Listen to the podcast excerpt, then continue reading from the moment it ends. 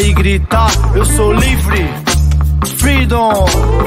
Fugi de quem tentou me açoitar, de quem tentou me oprimir. Olhei e vi que é do mesmo lugar. Vários tentaram fugir, mas eu não tava lá. Vários tentaram fugir, mas eu não tava lá. Eu fui pro show de rock pra me libertar. Ele ainda evita em show de rock. Ele ainda usa medo. Sai à noite pra se libertar.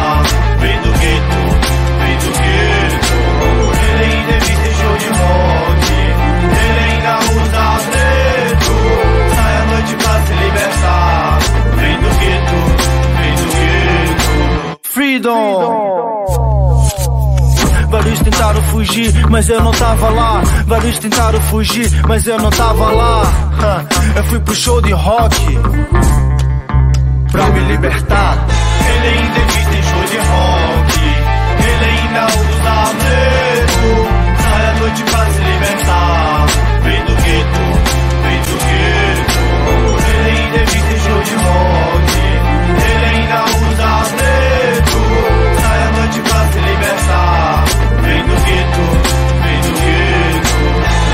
é chuva no Nordeste, é chuva no sertão. E como os moleques vão pensar melhor? Se a cabeça tá colada no bolso, guarde seu troco. Eu vim buscar tudo legal, tô por inteiro, não fração. Quero voo e ação, não vim pra imigração.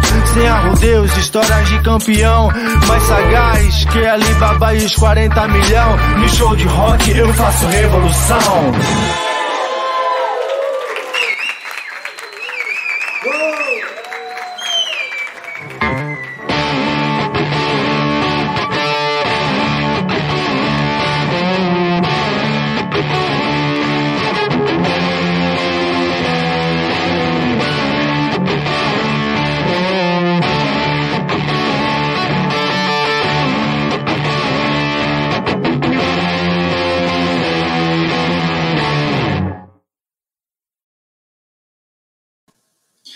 Olá, olá a todos, todas e todes. Eu sou o Fábio MC e estamos começando mais uma Orbalha, sempre às sextas-feiras aqui na Prensa de Babel.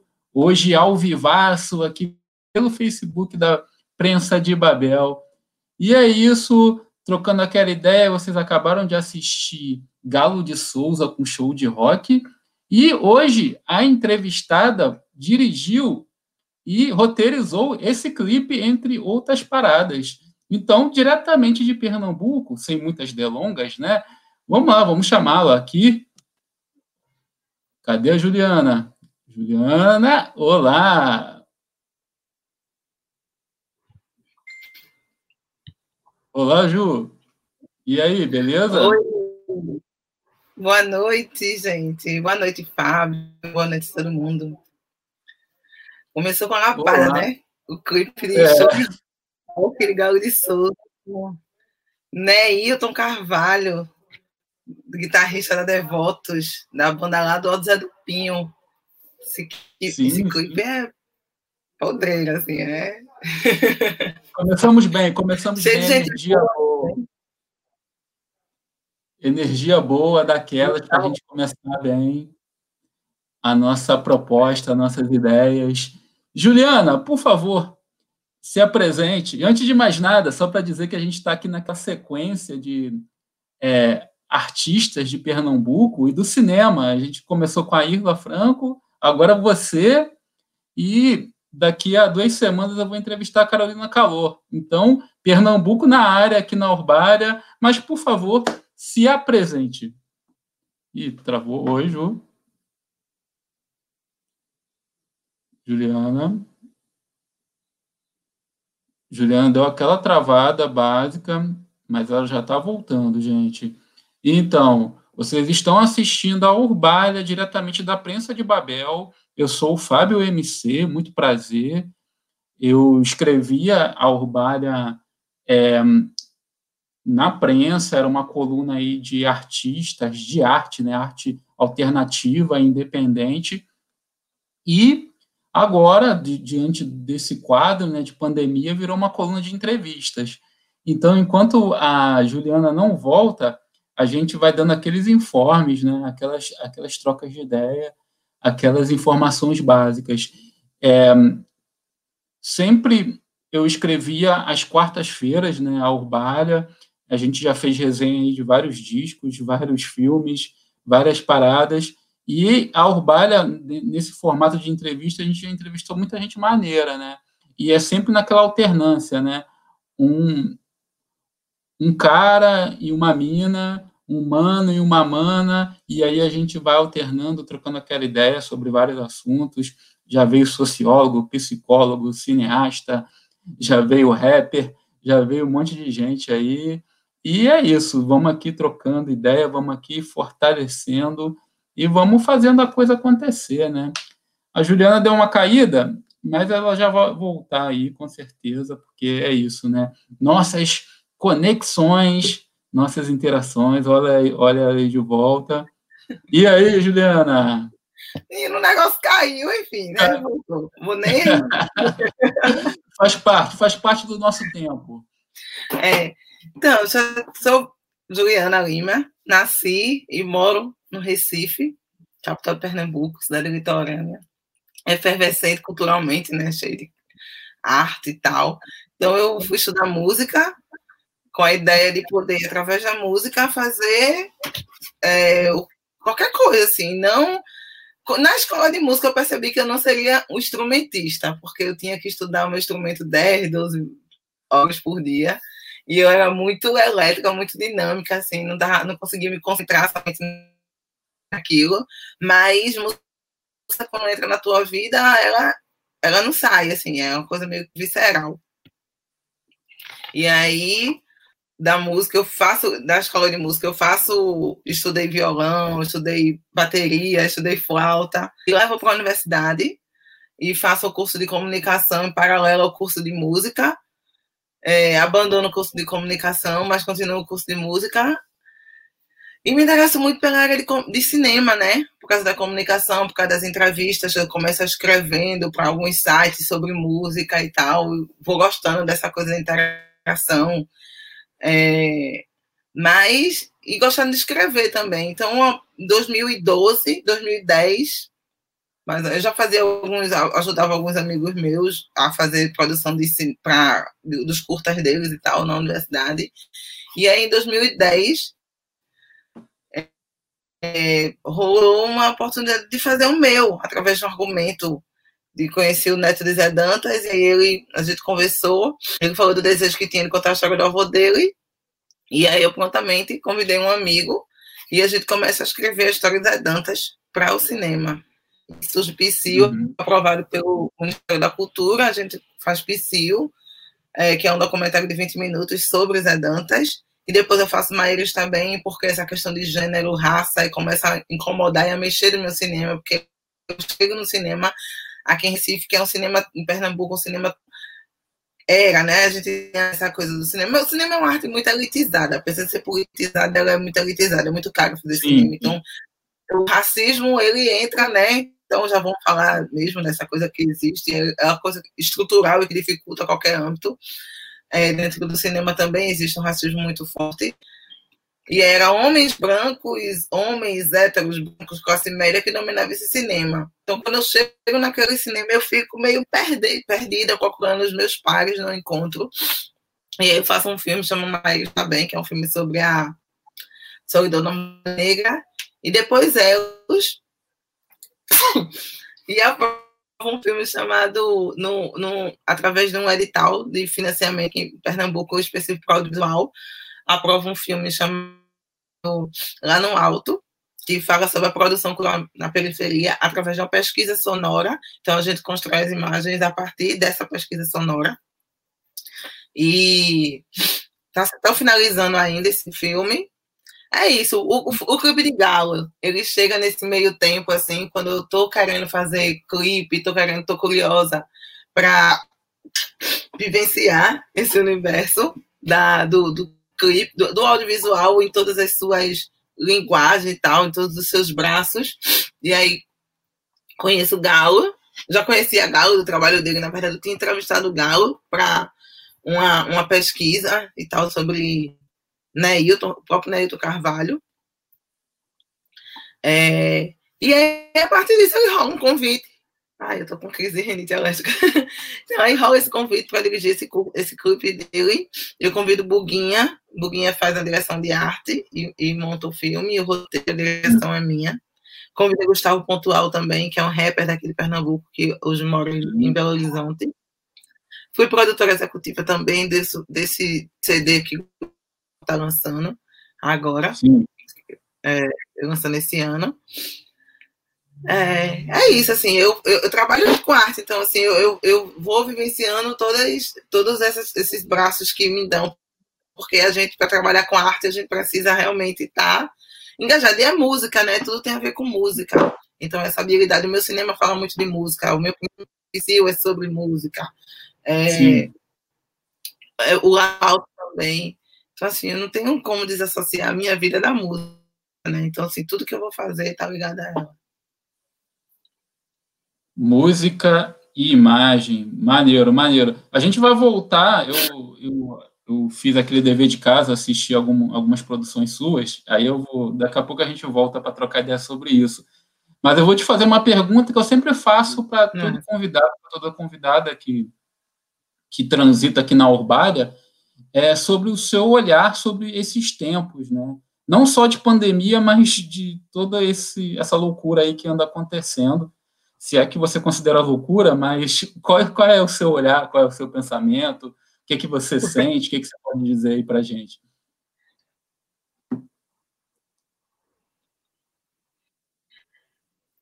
É, para a gente fazer uma leitura desses tempos é complicado, né? É muito difícil uhum. o olhar da gente enquanto artista, mulher negra. É muito evidente que a gente é quem mais sofre com tudo a gente é o alvo principal, mas também sempre fomos esse alvo principal, né? Tudo. Então, assim, esse sofrimento que se passa não é uma coisa para a gente que é uma coisa tão anormal, né? Para a uhum. gente, na verdade, é, essa é mais uma luta que a gente está travando e é mais uma guerra que a gente, mais uma batalha que a gente precisa vencer. Mas eu acho que a gente precisa se colonizar. primeira coisa que a gente precisa fazer é procurar é, meios de descolonizar e de saber que tudo que a gente está passando é uma consequência de uma desestabilização política que a gente tem dentro do Brasil que a gente e que hoje a gente vive isso com muito mais peso mas isso é muito antigo. A gente viveu uhum. no, no governo de Lula e de Dilma, a gente viveu, principalmente no governo de Lula, eu acho, uma marola progressista. A gente não pode chamar de, de tipo, ah, a gente viveu uma mudança, a gente viveu uma marola progressista, porque o Brasil sempre foi isso, sempre foi esse país violento com seu povo, é, que prega a desinformação, que prega o desaculturamento, que prega é, esse, essa versão tão careta, né? Eu acho assim, diria de uma palavra, usando uma, uma versão tão careta, uma, né, que de arcaca, hipócrita. Eu acho que a gente está vivendo isso tudo de uma maneira hoje muito mais evidente. E por conta da internet, né? Mas isso Sim. sempre existiu no Brasil. A gente sempre foi os mais atacados. O problema é que hoje a gente está, de certa forma, também revidando. Agora, eu também vejo um avanço muito grande nesse sentido, porque quando é que, quando, em que época duas pessoas negras podiam estar conversando e expondo suas ideias em um canal público, né? Como esse. É, uma mulher negra está ocupando cargo de ocupando mulheres negras ocupando cargos de liderança, né? Então assim, uhum. isso tudo fazendo, eu sou mestre em educação, não fiz doutorado porque não estou fazendo porque não quis, mas penso em fazer ainda. Apesar de ser muito difícil, a gente já tem é, o acesso à universidade, sabe? Então, eu acho que é, é por aí, a gente não tem que falar simplesmente do, dos, das coisas negativas, a gente tem que falar das coisas positivas também, exaltar, porque isso é fruto de uma luta. Nós somos os que os nossos antepassados projetaram. Nós somos o futuro que os antepassados, nossos antepassados projetaram, né? Então, acho que cabe a gente agora projetar um futuro para quem vem mais para frente, né? Para as pessoas. Então, assim, eu tento ser essa, uma dessas pessoas, acho que você também nesse, nesse lugar, pessoas que projetam o futuro para quem vem mais para frente. E eu acho que vai ser, apesar de difícil, mas eu acho que vai ser muito melhor. É, né? Eu acredito nessa coisa dos acessos. Eu acho que entender que a gente está em busca ou em luta pela garantia dos acessos, né? Os acessos que nós tivemos e, e, e queremos que outros tenham também, né? Acho que é, é fundamental dentro de, de, desse cenário aí de, de tá o bicho está pegando, né? A gente não tem como negar que o bicho está pegando, mas também acreditar que a partir dos acessos que a gente teve, nós podemos realmente tentar pavimentar um futuro mais promissor para os nossos, né? Ou para aqueles que, que nos rodeiam, ou, ou para aqueles que, que, são atingidos aí por, por nosso fazer, né? pelos nossos fazeres, né? É mais ou menos isso, né? Vamos lá. É, eu é dei, aí, dei... a gente é representante, né? Sim, sim, representante. Nós somos representantes, né? E, e, e é legal, né? Você Dessa falando... tarefa de casa, não foi? Oi? Que tarefa maravilhosa.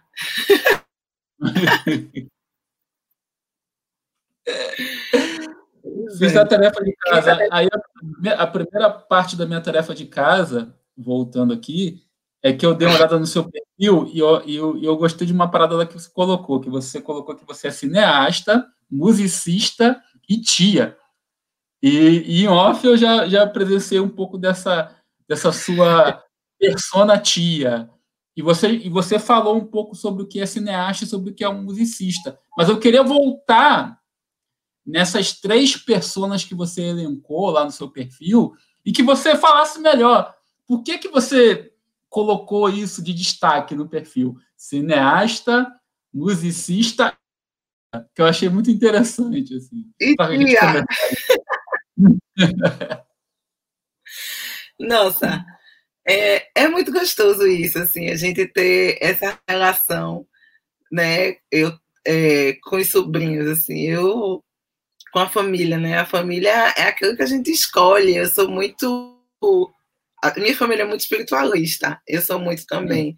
E eu fui criado com muito amor, sabe? É, e eu tento passar esse amor para eles. Sobrinhos são parte da gente também. Eu tenho irmã gêmea, então ela tem um Nossa. casal. Né? E eu acompanhei por, por coincidência, assim. Fui eu que estava na hora da, no, na hora que, assim, que a bolsa rompe, que ela precisa de ajuda e tal. Então, assim, os dois partos eu acompanhei, tanto de Serena quanto de Isaac, dez anos depois. É, eu tenho uma irmã mais velha que também tem um casal, e tem um irmão que também tem um casal. Eu não tenho filhos, né? Minhas duas tias também, que são gêmeas, elas não têm filhos. Então, assim, a gente, nós fomos criados como filhos delas, né? Também, assim, nesse sentido. Então, elas, elas minha tia me levou ao teatro, minha tia é filósofa, é enfermeira, estudou filosofia. Mas aí eu tive uhum. acesso na minha casa, na minha casa, é, a minha casa era frequentada por é, estudantes de teologia, pessoas que faziam parte do grupo jovem do grupo jovem da igreja, onde a minha tia frequentava. Na década de 80, é, logo depois da anistia, esse movimento que Dom Helder criou aqui em Pernambuco, é, era um movimento que, que apoiava, de certa forma, os jovens. Então, assim, os encontros e, a, de certa forma, o, movimento, os movimentos revolucionários, eles começaram a acontecer dentro da igreja, através dos grupos jovens, logo depois da anistia de, de 79. Então, a minha casa era muito frequentada por por essas pessoas que fazem, esses integrantes do grupo jovem. Então, eram pessoas muito politizadas e tal. Enquanto as minhas colegas, minhas amiguinhas, tinha um certo, é, tinha já, já apresentava racismo, né, as características, ah, você não pode ser dama de honra porque você não tem os olhos verdes e você não é loira. Eu dizia, como assim que eu não posso ser dama de honra? Não posso porque minha tia não quer casar. Por isso que eu não posso ser dama de honra, sabe? Eu já tinha essa consciência, todo mundo me achar feia e aquelas pessoas chegavam minha casa diziam, nossa, como ela é linda, a pele dela, como é bonita, sabe? Então, assim, tinha um, eles tinham outra visão. E eu imaginava, assim, quando eu era criança, assim, nossa, eles são, é, eles são adultos, então eles conhecem mais do que essas crianças que estamos chamando de feia. Sabe? Eles são adultos, eles sabem o que estão dizendo. Então, acho que, de certa forma, da minha tia, dos amigos, então, disse que ela, dessa, dessa, desse, dessa atmosfera que ela criou na minha casa, faz com que eu também queira retribuir isso através para os meus sobrinhos. Então, eu apresento teatro, a música, o cinema, eu faço questão que eles que de, de levar eles para onde eu vou fazer viagem. Há dois anos atrás eu fiz uma viagem com o Cauã, quando ele completou 15 anos de idade, de carro, eu e ele, pelo sertão de Pernambuco. Então a gente passou quatro dias viajando, eu e ele. Foi incrível, de carro, só tia e sobrinho, sabe? Então é uma experiência que sabe? Uma experiência que ele vai guardar para o resto da vida dele. A gente parou em lugares, reservou casas, encontrou amigos, sabe? Encontrou meus amigos músicos, cineastas. E aí a gente foi para o Festa Inverno de Garanhões. A gente conseguiu umas pulseiras, a gente assistiu shows, vários shows, cordel, sabe? Vários, todos na frente, assim, meio que não. E ele, nossa, nunca assisti tantos shows na minha vida seguidos, assim. Foi uma experiência enorme para ele. E para mim também poder viver isso com ele. Então, assim, sobr nossos sobrinhos são parte da gente. Então, para eles que eu estou querendo um mundo melhor. Eles que eu estou projetando aquele futuro que a, gente, que a gente falou logo no início da conversa, né? Então, para mim é muito Sim. importante. Eles, para mim, são um termômetro. Eu termino, eu faço um filme e eu geralmente passo para eles assistirem primeiro. Então, assim, se e procuro observar eles assistindo o, meu filme, sabe? Porque se eles gostarem, acho que a galera vai gostar também. Acho que o público vai gostar. Sim, se, se tem alguma coisa que eles, ah, isso aqui, aí eu, ah, aí eu tá. Né? Então, eles são meio que um, um, um termômetro para mim, sabe? Um, um, um critério de, de, de, de crítica, um critério de mas é isso, ele me ajuda nesse sentido. Então, assim, eu acho que o amor, quando você demonstra, só aumenta o amor. Então, é muito importante para mim ter, ser tia, sabe? É muito importante. Eu, esse, esse, esse retorno é maravilhoso. Então, assim, eu aconselho, dancem com seus sobrinhos. eu, eu não tenho sobrinhos porque eu sou filho único, né? Então, é, é mas aí você tem ali as crianças da família, e, e eu entendo que você está falando bem, e, e, maneiro, maneiro, muito maneiro.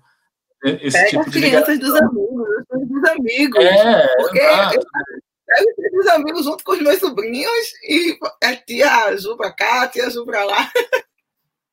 E sem contar que tem o lado professor também, porque eu também sou professor, então a gente acaba lidando com criança, adolescente, e o tempo todo, e alguns acabam virando amigos, né? Além, além da, daquela relação ali de sala de aula, então é, a afetividade é, é, é, é importante aí para essa troca ter, ter, ter substância, né? Para acontecer mesmo, né?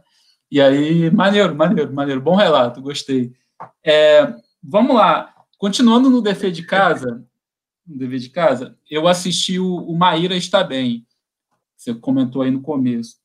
E, e, e, o Maíra Está Bem, ele começa ali, você entrevistando, antes de chegar na, na própria Maíra, né, que ali é, é a central do, do, do, curta, mas você começa entrevistando algumas mulheres pretas com relação a, a, ao matrimônio, né, e todas apontam essa questão da, da de serem solteiras e tudo mais. E aí eu queria te perguntar como, qual foi a concepção desse documentário? Como que você chegou na Maíra e qual foi a ideia de fazer aí? Qual é a proposta, né? De, de colocar isso aí em evidência e desde já muito muito bacana o, o curta. Agradeço, te agradeço. Mas também é um filme de 2017 que eu tenho uhum. muito carinho assim, por ele. É, foi um filme que, na verdade, é... Olha a Ruth, que linda, a Ruth produtora de cinema, que foi, morou aqui no, é do Rio, morou aqui em Recife, tá, tá de volta no Rio. Ah, não chega, meu bem. É, Maíra é, é, Então, Maíra é um, um filme fantástico. É, ele surge, a, o argumento de Maíra, ele surge no período do meu mestrado, que aí o meu mestrado ele tem a ver com como a música, como a lei 10.639, que é a, que é a lei que obriga o ensino da cultura africana e afro-brasileira em todas as escolas públicas e privadas, é, e indígenas né, também. Então, eu queria investigar como é que uma professora de música do município de Jaboatão, que é a região metropolitana daqui, Recife, como é que ela trabalha dentro da música. É, e aí, durante a minha, durante as buscas, né, durante as pesquisas, eu consegui, eu lia muita coisa. E essa questão do gênero vai chegando, né, também, não tem como. E aí chegou até mim um, um, um, um artigo sobre a solidão da mulher negra.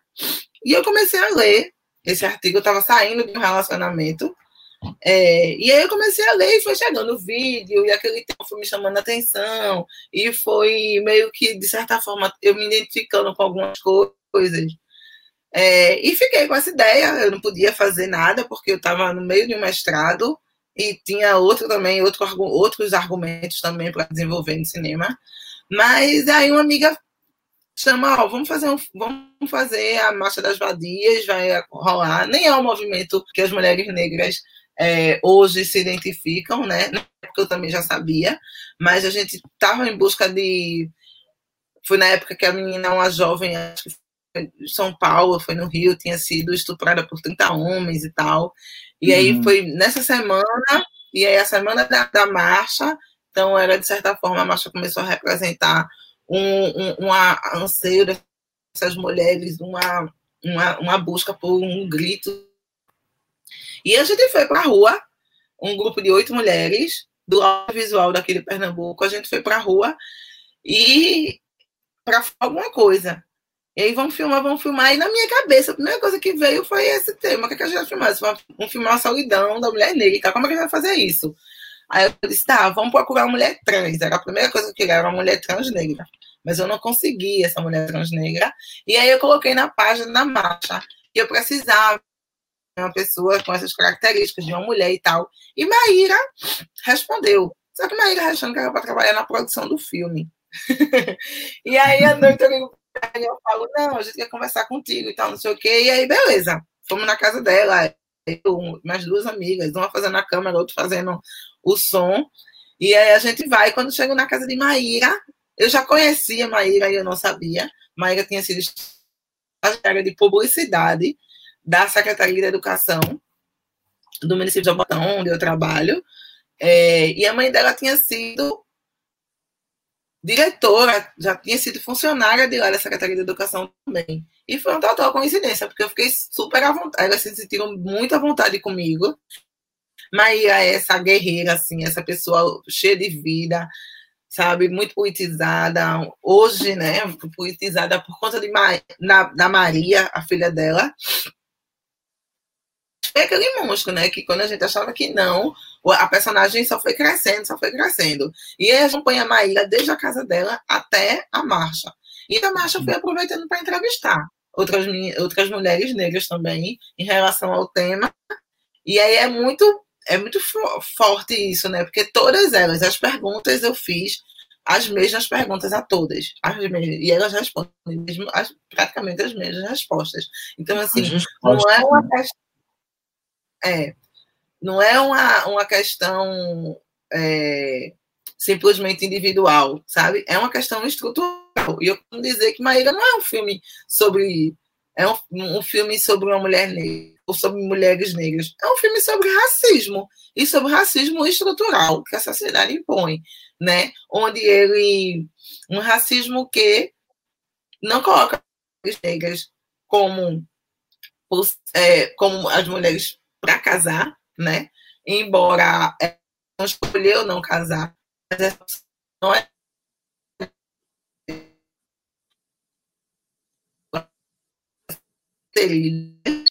pelos homens estão lá no base da pirâmide, sustentando tudo, elas terminam a vida muito solitárias. Né? elas estão. Então, isso é, é. A gente tem isso em muitas, e principalmente as mulheres que escolhem essa a militância, né? Que escolhem reivindicar o seu espaço dentro da sociedade.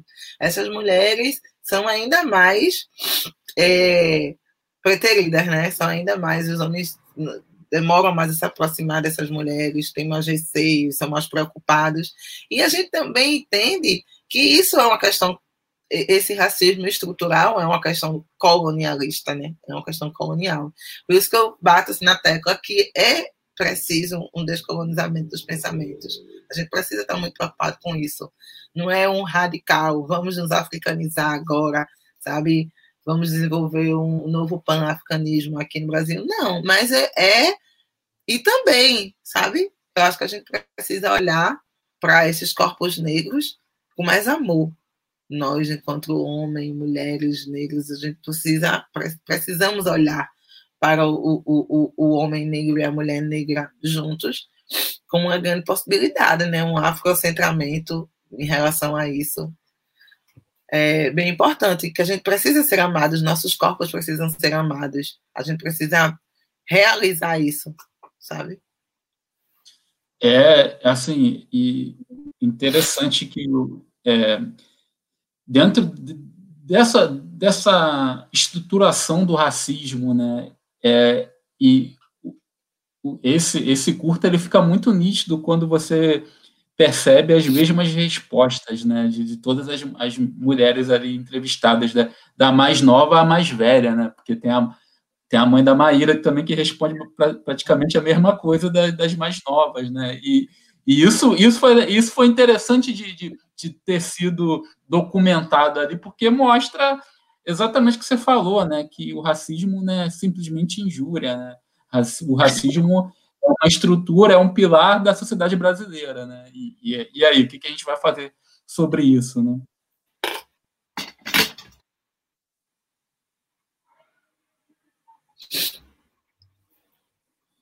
O que, que nós vamos fazer sobre isso? E aí, Ju, é, nas suas produções, no começo, tá, sempre vem é, mulheres do audiovisual é, PE, né, de Pernambuco. É, essas mulheres do audiovisual PE é um coletivo, é um grupo, é uma organização? O que, que, que é isso aí que você encampa né, dentro do, das suas produções?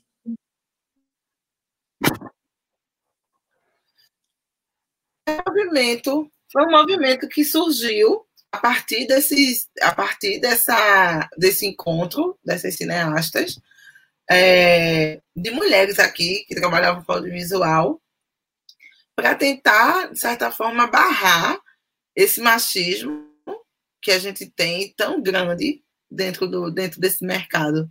Né? Então, assim, e tentar dar visibilidade aos nossos trabalhos também, reivindicar um espaço uhum. que, da gente, que é de direito também da gente, e aí, através desse movimento de Mulheres no Audiovisual, a gente tenta dar visibilidade é, a, a essas diretoras, porque a gente tem muita diretora aqui em Pernambuco, a gente tem é, a gente tem muita gente atuando no audiovisual, muita gente competente, mas a gente é invisibilizado. Assim, tem muita mulher que chega no, no Festival de Brasília com filme e a gente não tem o destaque merecido no jornal. Sabe, as pessoas vão lá, entrevistam os realizadores homens e não dão oportunidade nenhuma aos realizadores mulheres. A gente via muito isso acontecendo. Sem falar dos assédios também nos sets, né? Uhum. Então, o movimento ele surge para tentar é, meio que oprimir essa opressão. Na verdade, o movimento ele chega para a gente reivindicar realmente esses espaços. É, eu, tô, eu fui uma das fundadoras, hoje eu estou pouco atuante, não estou muito no circuito, até porque tem hora que a gente precisa focar né, na gente também, a gente precisa uhum. ter esse uhum. cuidado, porque todos esses movimentos políticos, eles geram uma energia de conflito, eles geram uma energia bem assim, e tomam muito teu tempo também, né, você, aí é, desde o ano passado que eu resolvi realmente me cuidar e precisava filmar, precisava trabalhar. Do ano passado para cá, eu estou escrevendo um roteiro de longa-metragem, dois roteiros de longa-metragem, estou terminando um curta, estou filmando outro. Então, assim, às vezes você precisa fazer algumas coisas na militância que é, que é preciso, e eu acho que essas questões de ocupar esses espaços, é, enquanto cidadão, a gente tem obrigação, porque é uma social, a gente cobrar do governo é, o que ele não nos dá, né, o que eles, o, a, essas lacunas que o governo deixa. Então, esses movimentos uhum. são importantes, porque a gente cobre isso do governo. E eu acho que todo a gente, como cidadão, a gente precisa realmente fazer papel, né? A gente tem essa função social de cobrar. Então, eu acho que todo mundo tem que participar durante o tempo, sai, depois volta. A gente tem que mais participar. Hoje eu estou mais, um pouco mais afastada. Por isso mesmo, porque eu acho que eu também preciso falar o que eu penso. É importante que eu fale o que eu penso através do meu cinema. Então, eu colocando isso no cinema, eu acho que também é outra maneira, é, é uma outra forma de militar sabe? Então, é, é que a gente também esteja atento a isso. Militar e as formas de militar também. E o meu cinema é muito isso, é muito militante. E aí agora eu estou focando nessas, na, nas, mais nas minhas criações. E, e, e não, não dispensa o, o, o, fato de você continuar sendo militante, né? Mas é, é aquilo. Né? Cristina, na a gente vai. vai... Noite, Não, fica à vontade na cervejinha, a Urbária é, permite. é um programa de, de entrevista que, se permite tomar uma cervejinha, um vinho, um líquido aí para satisfazer a alma, sempre é bom. Só pra, então, só para pontuar, né? Eu sou o Fábio MC, estou entrevistando a cineasta, musicista, a mestre em educação e tia, Juliana Lima, e estamos na Urbária, aqui na prensa de Babel. Então, Juliana, é, você como diretora preta, é, você, acho que você teve aqui no Rio, inclusive, né, no encontro de cinema negro, né? Já teve aqui, né? É, e, e é um movimento que que está aí acontecendo há algum tempo. E, Onde? E, é, do Zózimo, o evento do Zózimo. Do, do, do Centro Afro Carioca de Cinema. Ah, tá com a Essa canequinha lá do festival. O festival, esse festival é, é esse festival é, é, é fantástico e, e, a cada ano cresce de uma maneira é, absurda. E eu queria saber de você como que você vê o cinema preto no Brasil hoje. Até para eu entrar numa, numa, outra pergunta aqui sobre Hollywood, mas só para só para a gente come, começar bem nesse sentido, assim. Começar não, que a gente já está na metade da entrevista, mas é para a gente pontuar algumas questões. Mas como que você vê o cinema preto hoje, assim, no, no Brasil? É o melhor cinema que já foi feito nas últimas décadas no Brasil é o cinema negro. É o cinema mais, é o cinema mais potente pela criatividade das narrativas, pelos argumentos, pela competência dos diretores, pelo fortalecimento que a gente está tá se propondo a fazer. Nossa, eu acho que é uma das melhores coisas que aconteceu no cinema brasileiro. Ou se não, a melhor coisa que aconteceu no cinema brasileiro é o cinema negro. Uhum. Sabe? É, é o cinema negro, não tenho dúvida nenhuma disso. E eu acho que a cada dia a gente não que passa, a gente não vai mais recuar. Não tem como a gente recuar. Sabe? Eu acho que a gente só vai avançar. Aqui em Pernambuco, há cerca de três anos, a gente criou uma articulação, um movimento muito forte em relação às políticas públicas afirmativas. Eu cheguei a ir para São Paulo para participar de um, de um, de um, de um laboratório, na esperança que, a gente, que eu pudesse criar, inclusive, uma jurisprudência para isso, porque não tinha. É, mas eu consegui fazer, depois a gente conseguiu mais articulei vários cineastas e tal, e a gente conseguiu, junto com algumas amigas, Estela, Azia, produtora daqui, produtora de, de cinema daqui, Ana Lopes, a gente conseguiu é, bolha e políticas públicas afirmativas num edital de audiovisual. No segundo ano, no primeiro ano, a gente conseguiu 32%. É, a gente tinha 20% que a gente está reivindicando dentro do edital, 20%. A gente conseguiu 32% dos projetos aprovados por roteiristas e, roteiristas e diretores negros e negras. E no ano seguinte a gente conseguiu 47%. É, esse ano o edital está rolando agora, ainda quando é que né, de pessoas a gente vai conseguir aprovar. Mas a gente espera que esse número aumente bastante. Bacana, né? Bacana. É, o, o, quando começou o movimento ali no, no Rio de Janeiro, com, com o Centro Afro Carioca de Cinema, é, eu, eu acompanhei um pouco de perto, né? não, não ali dentro do, do, processo, mas vendo todo esse movimento no Rio de Janeiro, né? apesar de morar no interior do Rio, né? que eu moro numa cidade chamada Cabo Frio, é, mas também começando a entender ali é, o, o que que o Zósimo estava fazendo, né? até antes do, do, da passagem dele.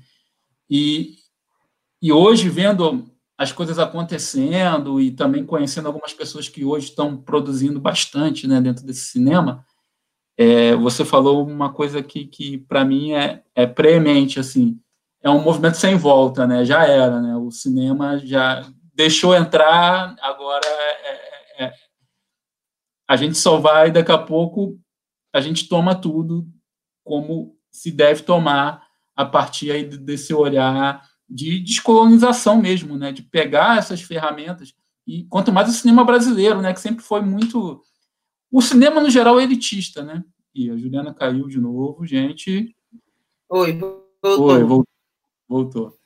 O cinema, o cinema por si só, você já, já falou isso, mas é uma arte elitista, mas o cinema brasileiro é assim, é elitista mesmo, né? Não tem nem como você negar, caraca, ah, o cinema brasileiro não, não é, é, é, sempre foi e você, a, a, maneira como as narrativas são produzidas, as histórias que são escolhidas para serem contadas, sempre foi algo muito elitista, né? E, e, e, e, essas narrativas periféricas sempre foram narrativas estereotipadas, né? E aí você tem essa efervescência do cinema preto que começa a mudar esse olhar, inclusive, né? O olhar, o olhar da, da narrativa, que eu acho fundamental, assim além de, da tomada de produção, né, de você ter diretores, roteiristas e, e tudo mais, mas essa tomada da narrativa, né, a, a, narrativa ser, ser realmente uma narrativa que, que, que nos contemple, né, porque é, nunca, nunca se teve esse cuidado de, de contemplação, né, ah, caiu até uma parada aqui, na minha empolgação da fala, mas é, nunca se teve uma preocupação com as nossas narrativas, com os nossos olhares, né? E aí o Zózimo veio e colocou, não, agora a gente vai ter essa preocupação e vai instrumentalizar uma galera para mostrar é, essa nossa visão, né? E está acontecendo, né? E, tá é. acontecendo. e na verdade, é, eu acho que quando a gente chega também, sabe, com esse cinema tão potente, faz com que as pessoas parem e pensem. É, algumas, né? Parem e pensem assim: pô, tô cansada de ver, assistir filmes sobre crise existencial do homem branco. É. Porque, sabe, a gente, eu, eu lembro de um festival de cinema de Brasília, onde tinham vários filmes de cineastas pernambucanos, homens, sabe? Brancos. E aí, eu acho que tinha uns cinco seis filmes. Acho que é, acho que tinha, não, chegava a ter seis. Mas devia ter uns cinco filmes, sabe? Nesse festival. Acho que tem mais ou menos uns cinco anos. E eu vou te dizer, é, acho que a maioria desses filmes eram ruins. A maioria. eram ruins. Eu mesmo cansei de, de entrar em, em, em sala para assistir, porque eu assisto tudo. Eu assisto tudo, é, muita coisa aqui em Pernambuco. É, tem, tem, acha que não gosta, que não assiste as produções e tal. Eu gosto, eu gosto muito de estar tá assistindo, estar tá vendo o que está sendo produzido. Eu acho que a gente precisa, inclusive, conhecer o que o, o, que o inimigo, as armas, quais são as armas do inimigo, né? Para a gente poder se defender. Eu, e eu não tenho pra, eu vou ser sincero com você. Problema nenhum os filmes ruins. Eles, diretores aqui conhecidíssimos. Eu não tenho problema nenhum em achar. Sabe? Porque, para mim, é cansativo, às vezes, estar assistindo os filmes que já fazem se repetindo, sabe? Tudo bem que o diretor ele tem a sua estética, tudo bem que o diretor ele tem as suas características que ele vai colocar ali, mas é, isso não quer dizer que você tem que partir de uma narrativa da mesma coisa sempre, feitar o seu cinema, porque eu vejo que eles colocam isso a pé para um recorte até indígena, sabe? Quando não tem nada, assim, até recorte, faz um recorte indígena no filme e fica uma coisa artificial, você vê que fica, né? Na verdade. E aí contar hum. histórias, você vê, não tem um personagem negro nas histórias, parece que a galera vive em outro mundo, assim, numa outra realidade. E de certa forma vive também. Porque a realidade deles é essa realidade mesmo, que não tem pessoas negras. E que quando tem, eles invisibilizam. Então, o que eles colocam no cinema deles é justamente isso, a maneira como eles veem essas pessoas. E eu não gosto de estar vivendo daquela maneira. Então, eu acho que. É... E nem vou. Nem colocar os personagens.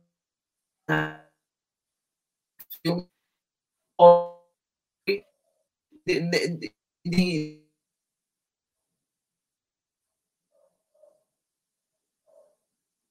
e travou. Juliana. Esses enredos que eu consigo assim, que a gente tem que pensar melhor no filme que a gente está fazendo, como a gente está fazendo, quem são as pessoas que a gente chama para construir esse filme com a gente. E é isso, acho que a gente tem uma responsabilidade, nós cineastas negros, é, nós temos uma responsabilidade sim. Eu acho que não nós cineastas negros, mas eu acho que o cinema ele tem um, um, uma função social muito importante ele tem que retratar a realidade das pessoas. Ele tem que retratar a realidade social, sabe? A partir do momento que o cinema começa a botar só gente branco, loiro, magro, tendo, é, é, relacionando, romantizando tudo, eu acho que esse cinema ele não me representa. Ele não é um cinema que diz, quando a gente passa a ter um café com canela da vida, que é um filme que, um filme que eu fiz com a minha mãe, e que você sai do cinema com vontade de comer coxinha, ou com vontade de tomar um café, e você sente o cheiro de canela, você vê a sua casa ali, você vê a, a convivência com seus vizinhos, é uma outra coisa, você se vê no cinema, você vê que é possível fazer aquele cinema, sabe? De fazer um cinema mais realista, que mostre realmente a realidade da gente. Então, acho que é isso que eu tento passar no, no, no, no com o meu cinema, sabe? Eu acho que é essa escola que eu quero. É uma escola realista, é uma escola que trace metas e crie futuros, né? Reinvente os futuros. Pô, muito bom, muito bom. É, assim, nosso tempo já está acabando, mas antes, é, eu sempre mando uma música para a convidada, para o convidado, porque a Urbália ela era uma coluna da prensa de Babel, né, que é um portal de notícias de Búzios e que, enfim, é, ela mapeia aqui essa região que a gente chama de região dos lagos. E eu escrevia sobre arte alternativa, né, é, músicas, discos e, e, cinema alternativo e fazia umas resenhas lá. E também tem um, e também tem um, um, projeto chamado Sessão do Malungo, que é uma pesquisa de músicas de África e de africanos fora de África e descendentes de africanos, né? Que é uma playlist que rola toda segunda-feira no portal Mixcloud, né? Uma playlist de uma hora com essas músicas, com essa pesquisa, né? E aí a gente aproveita e joga, tenta jogar aqui para parte de entrevistas. Então, eu te mandei um som que a gente vai tocar aqui agora. Aí depois, quando o som acabar, a gente volta para trocar ideia. Vamos que vamos aqui, vamos tocar.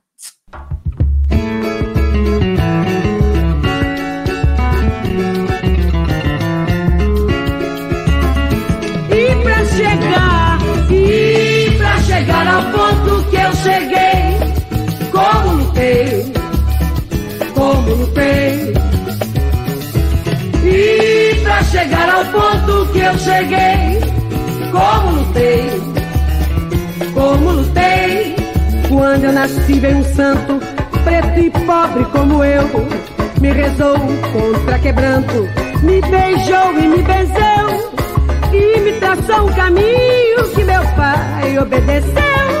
Graças a este caminho é que hoje eu sou mais eu, pois é. E pra chegar ao ponto que eu cheguei, como lutei, como lutei. E pra chegar ao ponto que eu cheguei, como lutei, como lutei. Onde eu cresci tem um rio com água de toda cor. Minha vida é hoje tudo que este rio me ensinou. Amizade pros amigos, chibatadas pro feitor. Pai me batizou, pois é. E pra chegar ao ponto que eu cheguei, como lutei, como lutei. E pra chegar ao ponto que eu cheguei, como lutei, como lutei. Já briguei briga de foice, já remei contra a maré. Hoje em dia tenho grana pro cigarro e pro café.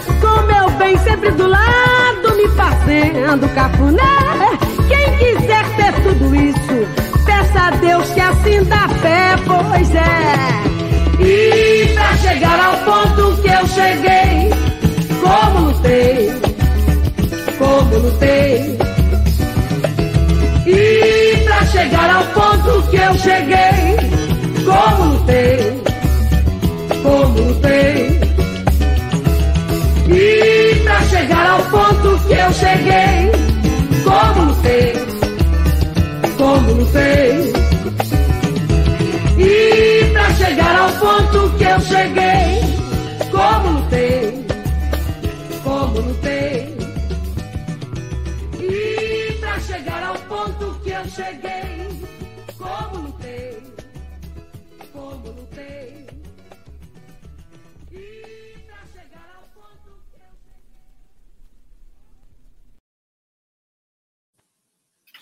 Voltamos.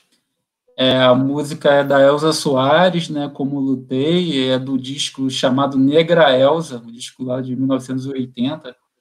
Então, o que, que você sentiu? Como é a música te recorta aí? Fale mais. Nossa, falar de Elza, sabe? Que mulher.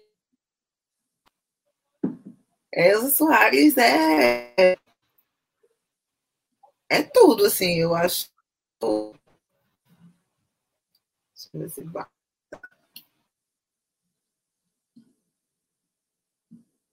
Oi. Juliana, travou? Acho que travou, gente. Vamos ver se ela volta. É isso, nossas conexões do nosso Brasil, nossas redes e nossos sistemas. E estamos aí, né? A Urbalha dentro desse esquema e vamos esperar aí para ver se ela volta. Então, quem está assistindo aí pode comentar o que, que vocês estão achando da Urbalha. Fale comigo. Uma, quiser mandar alguma pergunta aí para a gente fazer para a Juliana, pode mandar. Manda aquele alô. Manda aquele oi para ela também, porque ela vai dar o oi de volta. Ela voltou, gente. Está de volta. Aí, voltou. É no começo no final, vai combina. Então, a Elza. Elza, que mulher, né, Elza Soares? Eu não sei, eu fico. Ela mexe comigo de uma maneira tão profunda que você não tem ideia. Eu guardo as frases de Elsa para mim. E tem uma frase que essa semana eu estava até lembrando. A minha, eu estava com uma das minhas sobrinhas no carro, e aí tem muito aqui no sinal, tá cheio de venezuelano, cheio de gente pedindo, cheio de brasileiro venezuelano, negros, né, principalmente indígenas, pedindo dinheiro, assim, com os cartazes. E aí tinha um que escreveu assim, me ajude. Ele escreveu ele não escreveu, é, ele não usou o pronome correto, né, M, E e tal, ele escreveu M, I, M, I, M, ajude. Estou com fome. Aí a minha sobrinha, de 10 anos, fez. Eita, tia, eu acho que ele não deve ser brasileiro, ele não deve ser de, desse país, não. Aí eu disse, por quê? Você está escrevendo o Mi errado. Ele escreveu, porque ele escreveu o Mi diferente da gente. Aí eu fiz, meu amor, ele é de um país chamado Fome. E aí eu lembrei da, da frase de Elsa quando ela vai no programa de televisão e ela chega e ela canta e o apresentador, que eu nem lembro o nome, faz, de que planeta você saiu? E ela fala assim, no planeta chamado Fome. E o que essa mulher passou, né? Como ela foi rechaçada, como ela foi julgada, como ela foi é, até hoje, e o quanto ela é revolucionária na música, na atitude, no comportamento e tudo que ela faz. Essa música é muito ela, é muita mulher negra brasileira, né? E a gente comemorando tudo que a gente conquistou. E, a gente, a que você estava falando, né? A gente tem que dar parabéns para a gente. A gente está fudendo hoje, está aqui na sexta-noite, né? Na, na, na, conversando, podendo, falando, podendo falar de, dos nossos conquistas, do, da problemática que existe no Brasil é muito grande. Acho que precisa tudo isso em termos de arte, né? Eu, eu pude assistir todos delas aqui em Recife, desde quando ela ainda subia no palco e sambava como uma louca. E depois outro que ela subiu com a bengala, mas sambou. Assisti outro que ela já estava subiu e ficava encostada, em pé, assim, encostada e dançando e se mexendo, e com apoio assim. E, e, os, e os últimos já era só sentada, né? Na cadeira. E eu fico tentando lembrar que, né? Me lembrando, sempre que eu assisto, sempre que ela vem aqui em Recife, ou, ou quando eu estou fora, o, o, mais recente, eu não falo o último, não, eu falo o mais recente que eu assisti, foi aí no Rio de Janeiro, aí em Copacabana eu acho que foi na Praia de Copacabana, um projeto que tinha de alguma, de alguma telefonia e tal. E aí a gente tava lá, eu assisti esse show dela no final da tarde, foi bem maravilhoso. Mas é isso, a gente vê esse mulherão, e essa música tem muito a ver com a, a, mulher negra, com a trajetória da mulher negra, de Elsa, que se mistura com a trajetória da gente, né, enquanto mulher negra. Essas mulheres que estão ocupando esses espaços e, tem, lutando para garantir esses espaços de liderança. Eu fico muito emocionada quando escuto Elza. Às vezes eu até choro. Eu adoro chorar, ouvir música e chorar, assim. música realmente mexe muito. É, é, música, música é, é, extrapola, né? Extrapola a nossa percepção, muitas das vezes. Aí, ó, gente falando, gente comentando. Elton Nogueira. Excelente é. entrevista, muito feliz em ouvir a Juliana Lima e saber da potência do cinema preto. Parabéns, bacana, bacana. Eu que agradeço, muito massa. Considerações finais, Juliana, papo reto, fala o que você quiser, antes de a gente fechar aqui a Urbalha de hoje. Fique à vontade. Fábio, te agradecer por esse espaço, que massa. É, te parabenizar e te agradecer né, por, por esse espaço de resistência. Que maravilha. Agradecer a Renata pela indicação, é, a você pelo convite, por acreditar no meu trabalho. É, Renata, Renata. Graças a Renata, estamos aqui trocando ideia. E que bom, que maneiro. Não que bom que fluiu. Oi, fala de novo, Juliana. Travou. É, é isso. Ela tem um dedo de ouro nessa mulher. Essa mulher é uma mulher muito maravilhosa. é muito maravilhosa. É, e a gente é. no meio do cinema, né? E eu achava que tu é cineasta, não, socióloga, doutoranda e tal. Bem, é isso. Eu acho que a gente está chegando também no momento muito importante, que são essas eleições.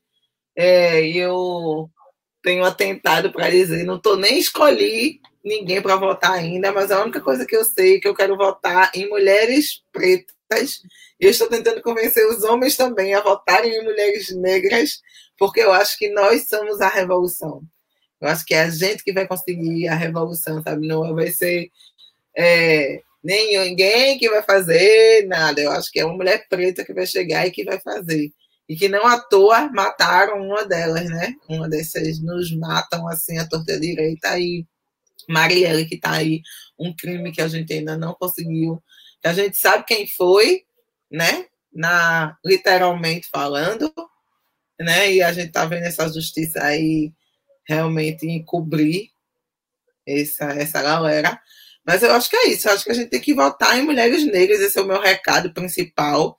Vamos nessa, por mais que você não goste de política, são eles que é, são esses políticos, são os políticos que são o nosso, quanto é que a gente vai receber, quanto é que a gente vai ganhar, como vai ser a, a nossa vida.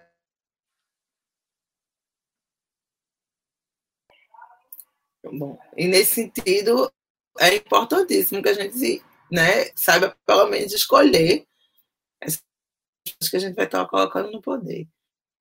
Assistam cinema de gente preta, leiam livros escritos por gente preta. Vamos descolonizar os nossos pensamentos.